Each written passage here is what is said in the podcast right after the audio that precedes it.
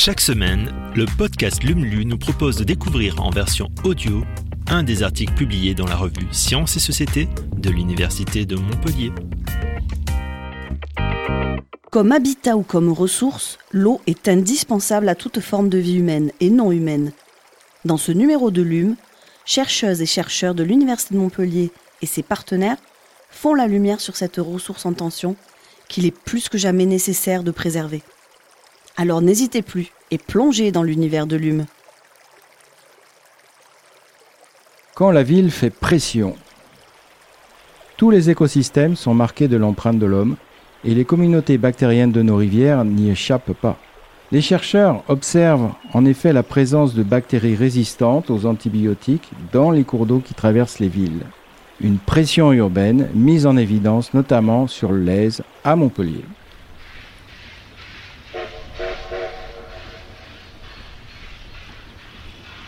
Elles sont naturellement présentes par millions dans les eaux de nos rivières, représentant un maillon incontournable de l'écosystème aquatique, les bactéries. Et elles sont aussi impactées par les activités humaines, comme le montrent les travaux de Patricia Lisnard Fajardo. La chercheuse du laboratoire Hydrosciences Montpellier s'est penchée sur les communautés bactériennes du Lèze, du Verdançon et du Fond d'Orel, les cours d'eau qui traversent l'agglomération montpelliéraine. Nous avons ainsi pu suivre tout le continuum, depuis la source karstique du Lèze jusqu'aux lagunes, ce qui nous a permis d'évaluer l'impact du passage en milieu urbain sur les communautés bactériennes de ces rivières. Avec ses collègues, elle a notamment recherché les résistances émergentes aux antibiotiques. Nous avons mis en évidence que de nombreuses bactéries autochtones, c'est-à-dire naturellement présentes dans l'eau, étaient antibiorésistantes. Comment ont-elles acquis cette capacité?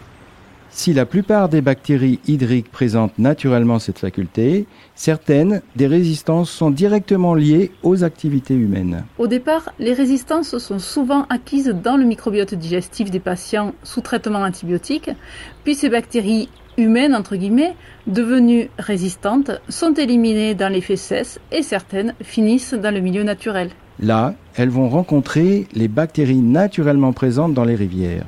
Ces organismes sont capables d'échanger des gènes entre eux. Les bactéries rejetées par l'homme dans l'eau peuvent ainsi transférer le gène leur conférant cette résistance aux bactéries autochtones, qui pourraient elles-mêmes le retransférer ensuite.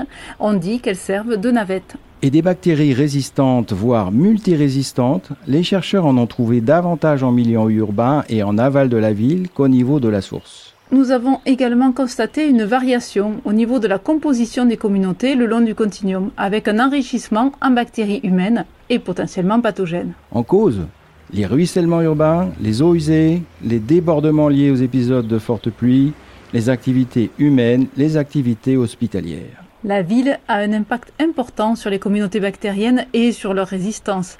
Nous avons en particulier trouvé davantage de résistance en aval de l'hôpital. Des résultats d'autant plus préoccupants que ce phénomène représente un enjeu majeur en termes de santé publique. Il faudrait mieux prendre en considération la place de l'environnement dans l'antibiorésistance. C'est tout l'enjeu de l'approche One Health qui considère la santé humaine, animale et environnementale comme une seule santé. Conclut Patricia Lisnard Fajardo.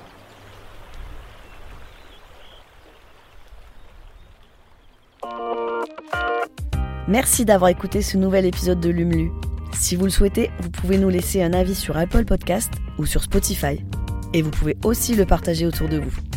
À la semaine prochaine pour un nouvel épisode.